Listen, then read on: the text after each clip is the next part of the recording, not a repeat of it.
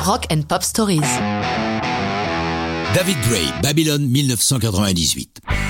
Je suis prêt à parier que vous connaissez la chanson sans rien savoir de l'interprète, donc quelques présentations s'imposent. David est anglais et comme beaucoup de jeunes de sa génération, il a biberonné au punk dans un groupe dès l'université.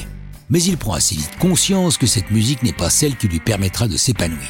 Il quitte l'université de Liverpool pour se forger les cordes vocales dans les pubs de Londres. Il ne tarde pas à obtenir un premier contrat de disque qui lui permet de publier un album qui ne fait pas d'étincelles par ses ventes ou dans les charts, mais lui construit une petite base solide de fans. Ce pur britannique devient même très populaire chez les voisins irlandais. Mais les ventes ne suivent pas. Après deux albums mal vendus, son label lui rend son contrat. Il enregistre ce qui va être son quatrième album assez frais, chez lui, à Londres, dans son home studio avec beaucoup de machines et un enregistreur 8 pistes. Parmi les chansons qui vont composer l'album White Ladder, Babylon tient une place majeure par son impact. Le thème, l'histoire d'un type qui se fait larguer et se rend compte que ce sont ses propres blocages qui ont ruiné son histoire d'amour. Que vient faire Babylon là-dedans?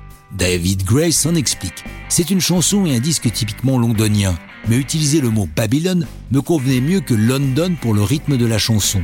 Puis je me suis demandé si Babylone avait du sens pour parler de Londres. J'ai téléphoné à mon beau-père, un érudit, qui m'a approuvé, car, sous la reine Victoria, Londres a souvent été surnommée Babylone, donc je l'ai gardé.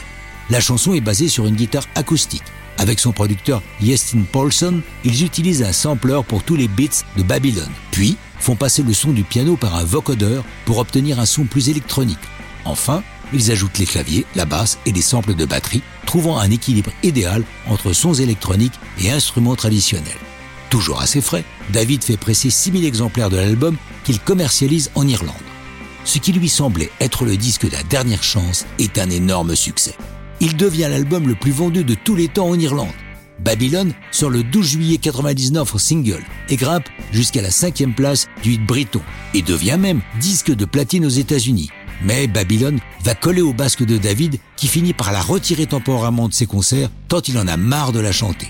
Sa carrière se poursuit avec un succès régulier. Son dernier album, God in a Brass Sage, est sorti début 2019. Mais ça, c'est une autre histoire de rock'n'roll.